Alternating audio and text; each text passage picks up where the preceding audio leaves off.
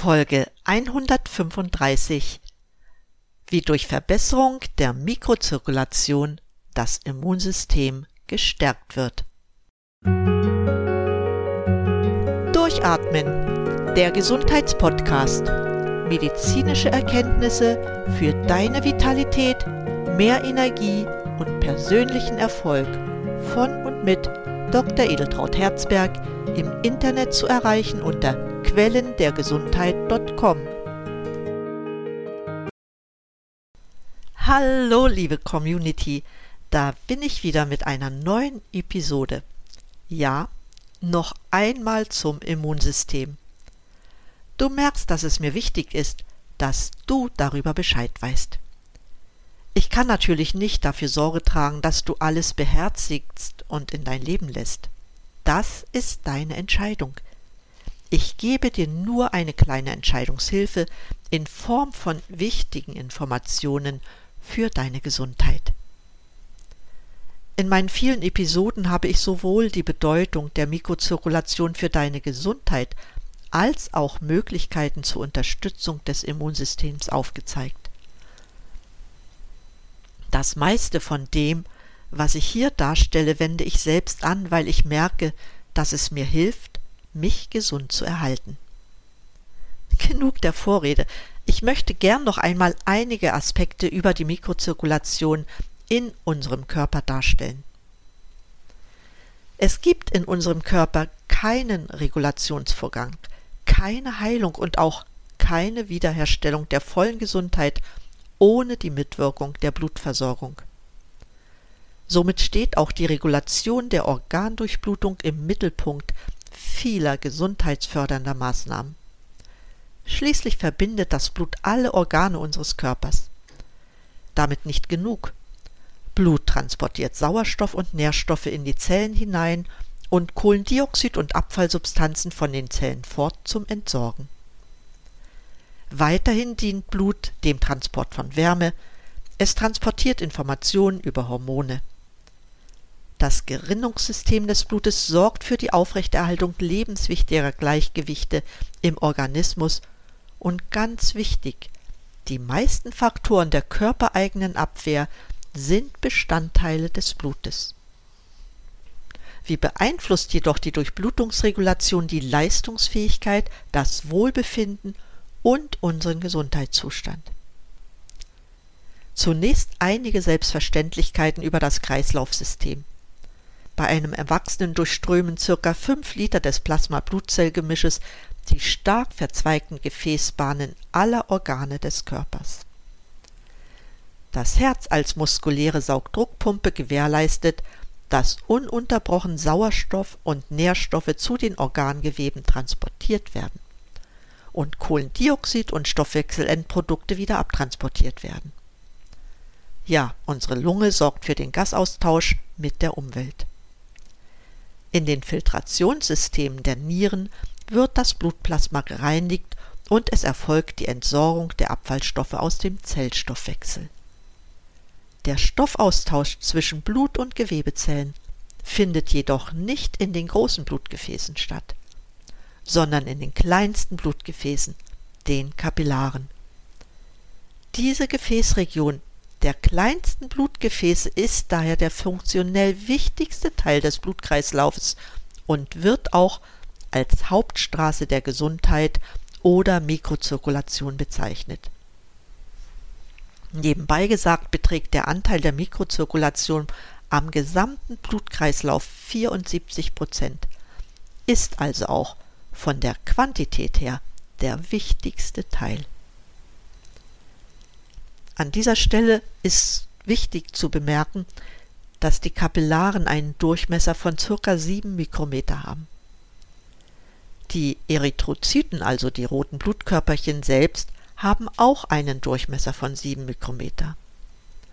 Um also ungehindert die Kapillaren passieren zu können, müssen sie sehr flexibel sein. Ist die Flexibilität gestört, zum Beispiel durch Rauchen oder Übersäuerung, kommt es zu Störungen der Organdurchblutung, weil einfach die Erythrozyten nicht mehr diese Flexibilität haben. Die roten Blutzellen geben also den Sauerstoff an die Zellen ab und nehmen Kohlendioxid auf. Am Ende der Kapillare kommt es zu einem Austritt von Plasmawasser durch die Kapillarwand. Durch diese Bewegung gelangen schließlich die Nährstoffe in die Zelle und der Abtransport der Stoffwechselendprodukte wird eingeleitet. Das alles passiert auf einer winzigen Wegstrecke von nur 1,5 Millimetern. Besonders stoffwechselaktive Organe benötigen im Vergleich zu anderen eine erhöhte Durchblutung. Außerdem ist die Organdurchblutung auch von Ruhe und Aktivitätszuständen der Organe abhängig. Dabei erfolgt die Regulierung der Organdurchblutung auf verschiedenen Wegen. Zum einen über die Erhöhung des Herzminutenvolumens. In Ruhe beträgt es etwa 5 Liter, bei körperlicher Arbeit kann es sogar auf 10 bis 15 Liter ansteigen. Das passiert einerseits durch Erhöhung oder Verringerung der Schlagfolge des Herzens und andererseits durch Vergrößerung und Verringerung des Blutvolumens, das bei einem Herzschlag in die Aorta befördert wird, das heißt über die Veränderung des Schlagvolumens. Der zweite Weg bei der Regulierung der Organdurchblutung besteht in der Umverteilung des zirkulierenden Blutes im Gesamtorganismus. Damit können vorübergehend aktuell sehr aktive Organe auf Kosten anderer Organe einen höheren Anteil am Herz Minutenvolumen erhalten. Zum Beispiel eine bessere Durchblutung der Skelettmuskulatur bei schwerer körperlicher Arbeit, wobei die Organe Niere, Haut, Darm einen geringeren Anteil am Herzminutenvolumen erhalten. Der dritte Weg nun besteht darin, dass nicht nur im Gesamtorganismus eine Umverteilung des Blutes erfolgen kann, sondern auch innerhalb verschiedener Organgewebe. Dies wird in den Strombetten der zahlreichen Verzweigungen sehr kleiner Blutgefäße, also der Mikrozirkulation, realisiert. Hierbei wirken übergeordnete und lokale Mechanismen. Übergeordnet beteiligt sind Nervensystem und Hormone, lokal beteiligt sind Mechanismen in den Gefäßwänden der kleinsten Gefäße. Das aber ist der Ort verhängnisvoller Störungen, und hier liegt auch der Schlüssel für die wirksame Stimulierung einer ausreichenden Organdurchblutung. Das bisher Gesagte korreliert auch mit der Auffassung der American Heart Association aus dem Jahre 2016. Die sagte nämlich, die Erkrankung der kleinen Gefäße sind der Ausgangspunkt von großen Erkrankungen wie Bluthochdruck, Diabetes, Schlaganfall, Herzinfarkt, Demenz und weitere Erkrankungen des Gehirns. Das ist eine bewiesene Tatsache. Nicht nur der hohe Anteil der Mikrozirkulation an der Durchblutung, sondern in erster Linie die Aufgaben, die dieses System leisten muss, sind für diese Aussage wichtig. Darum schauen wir uns das etwas genauer an. Die Durchblutung der großen Gefäße wird durch die Pumpleistung des Herzens gewährleistet und unterliegt damit auch dem Rhythmus des Herzschlags. Wie geht es aber weiter? Wie wird die Durchblutung in den kleinsten Gefäßen reguliert? Zunächst einmal verzweigen sich die Blutgefäße wie die Äste eines Baumes, nämlich von der Aorta zu den großkalibrigen Arterienstämmen bis hin zu den Kapillaren, deren Durchmesser nur noch sieben Mikrometer betragen. Die Strombetten für den Rückfluss des Blutes in das rechte Herz vergrößern sich von den kleinsten Venen bis hin zu den großen Hohlvenen. Mit der immer stärker werdenden Verästelung nimmt der Gesamtquerschnitt des Strombettes immer mehr zu. Aus jeder Arteriole entspringen Bündel von Kapillaren. Würde man die Querschnitte aller Kapillaren zusammenlegen, käme eine sehr große Fläche zustande. Im Fall der Aorta sind es dagegen nur einige Quadratzentimeter. Die Gesamtfläche der Endothelschellen des Kapillarnetzes des gesamten Organismus hat jedoch die Fläche eines Fußballfeldes. Somit steht auch für den Stoffaustausch eine Riesenfläche zur Verfügung. Dabei ist die Kapillardichte in den verschiedenen Körperorganen unterschiedlich. Im Herzmuskel zum Beispiel haben wir pro Kubikmillimeter 1000 Kapillaren, die unter Ruhebedingungen durchströmt werden. Bei Arbeit kann der Wert auf über 4000 durchströmte Kapillaren pro Kubikmillimeter ansteigen. Das heißt, wir verzeichnen eine bedarfsgerechte Durchblutung und damit auch eine bedarfsgerechte Ver- und Entsorgung je nach Stoffwechselaktivität des betreffenden Organs. Soweit, so gut.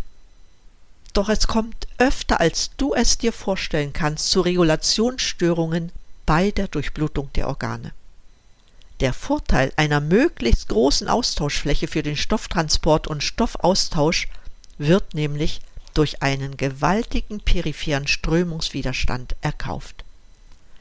Man kann sich vielleicht vorstellen, welche Leistung das Herz unsere Saugdruckpumpe erbringen muss, um die Durchblutung zu gewährleisten. Allein die kleinen Gefäße haben eine Gesamtlänge von ca. 100.000 Kilometer. Eine Pumpe, die solch eine Strecke mit vielen Verzweigungen bewässern sollte, müsste die Größe eines Einfamilienhaus haben.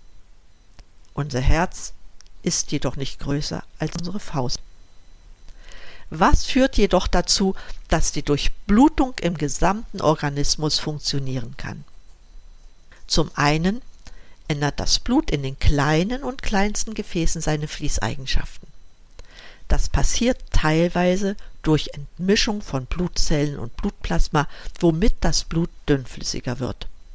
Sozusagen gehen Blutzellen und Blutplasma in der Mikrozirkulation teils getrennte Wege. Nach dem Abstrom aus den kapillaren Netzwerken vereinigen sie sich jedoch wieder. Eine weitere Möglichkeit zur Verringerung des Strömungswiderstands besteht darin, dass Arteriolen und Venolen einer rhythmischen Lumen, also Durchmesserveränderung, unterliegen. Diese werden zum Teil durch übergeordnete Reaktionen wie Einfluss des Nervensystems oder Hormonen herbeigeführt und in den sehr kleinen Gefäßen durch lokale Reaktionen der Endothelzellen und glatten Muskelzellen ausgelöst. Der Strömungsfluss ändert sich proportional zur vierten Potenz des Gefäßradius. Damit haben Gefäßerweiterungen und Gefäßverengungen in Arteriolen und Venolen einen überragenden Einfluss auf die Organdurchblutung. Diese beiden Gesetzmäßigkeiten machen den Blutkreislauf durch die Kapillarnetze überhaupt erst möglich und sind zugleich sehr effektive Regelmechanismen für die Organdurchblutung. Bei einem gesunden und leistungsfähigen Menschen treten circa ein bis fünf Gefäßwandschwingungen pro Minute in den kleinkalibrigen Arteriolenabschnitten auf. Diese spontane Vasomotion ist ein lokaler Reaktionsmechanismus der Organdurchblutung. Sie stellt quasi die pulsatile Komponente der Mikrozirkulation dar und ist der wichtigste Einfluss auf die Entmischungsphänomene, die Verteilung und den lebenserhaltenden Weitertransport des Blutes durch die engen kapillaren Netzwerke. Wenn die Vasomotion, also die Gefäßbewegung in den kleinsten Gefäßen gestört ist, spürt man das unter anderem durch eine abnehmende Leistungsfähigkeit, zunehmende Ermüdung, hohe Infektanfälligkeit und andere Beeinträchtigungen. Das heißt, es sind dieselben Regelmechanismen der Organdurchblutung, die normalerweise die vorzügliche, sehr effektive Anpassung der Mikrozirkulation gewährleisten, welche im Störfall in die biologische Tragödie führen können. Von besonderer Bedeutung sind Störungen der spontanen Vasomotion in den kleinkalibrigen Arteriolenabschnitten. Im Krankheitsfall kann sich die Frequenz der spontanen Vasomotionsbewegungen drastisch verringern. Zum Beispiel treten bei dekompensiertem Diabetes nicht selten nur noch alle paar Minuten abgeschwächte spontane Gefäßbewegungen auf, die sich im Verteilungszustand des Blutes in den kapillaren Netzen verheerend auswirken können. Somit bedeutet eine gestörte Vasomotion immer auch eine gestörte Organdurchblutung und damit eine verringerte Funktionsfähigkeit des betroffenen Organs. Umgekehrt ist jede gesundheitsfördernde Maßnahme letzten Endes weitgehend wirkungslos, wenn sie ohne stimulierenden Einfluss auf die Vasomotion ist. Es kommt noch hinzu, wenn Vasomotionsstörungen aufgetreten sind, so haben sie die Tendenz, sich gegenseitig zu verstärken. Deshalb ist eine wirksame Stimulierung unbedingt geboten. Kommen wir jetzt zum Immunsystem. Das Blut besteht ja nicht nur aus den roten Blutkörperchen, sondern auch aus den Leukozyten und den Thrombozyten. Die Leukozyten, auch weiße Blutkörperchen genannt, machen im gesunden Menschen nur ein Prozent aller Blutzellen aus. Jedoch sind sie ein wesentlicher Bestandteil des Immunsystems, quasi die Polizisten des Blutes. Leukozyten haben die wichtige Aufgabe, Eindringlinge wie Bakterien, Viren oder Pilze zu erkennen und unschädlich zu machen. Im Falle des Eintretens von krankmachenden Keimen in den menschlichen Körper steigt die Zahl der weißen Blutkörperchen innerhalb kürzester Zeit stark an. Dadurch ist eine rasche Bekämpfung von Krankheitserregern gewährleistet. Der Vollständigkeit wegen möchte ich auch die Thrombozyten als Bestandteile des Blutes erwähnen. Sie spielen eine wichtige Rolle bei der Blutgerinnung und somit auch bei der Blutstillung. Bei Verletzungen werden die Wände der Blutgefäße durch die Thrombozyten innerhalb kürzester Zeit abgedichtet und die Blutung kommt zum Stillstand. Wenn ich alle Bestandteile des Blutes betrachte, so leuchtet dir sicher ein, dass eine gestörte Bewegung in den kleinsten Blutgefäßen, den Arteriolen und Venolen sowie im gesamten Kapillarnetz Auswirkungen auf alle Prozesse hat, die damit verbunden sind. Ist beispielsweise der Transport von Thrombozyten in den Abschnitten kleinster Gefäße nicht gewährleistet, kommt es zu Problemen in der Blutgerinnung. Wunden heilen schlechter und bleiben länger offen. Gut zu beobachten ist das unter anderem beim diabetischen Fußsyndrom. Oft führt die Minderdurchblutung im Kapillarsystem bei Diabetikern zu Beinamputationen. Immer noch sind es über 30.000 jedes Jahr in Deutschland. Und um auf unser Thema zurückzukommen, bei Störungen der Gefäßbewegung in den kleinsten Gefäßen ist auch der Transport der weißen Blutkörperchen behindert.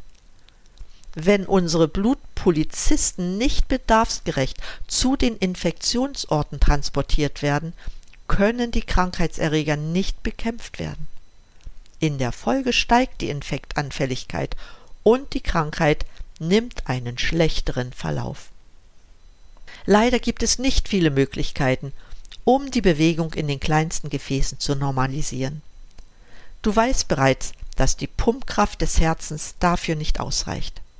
Medikamente kommen auch nicht in Betracht, weil die kleinsten Gefäße in der Gefäßwand keine Rezeptoren haben, an die Medikamente andocken könnten.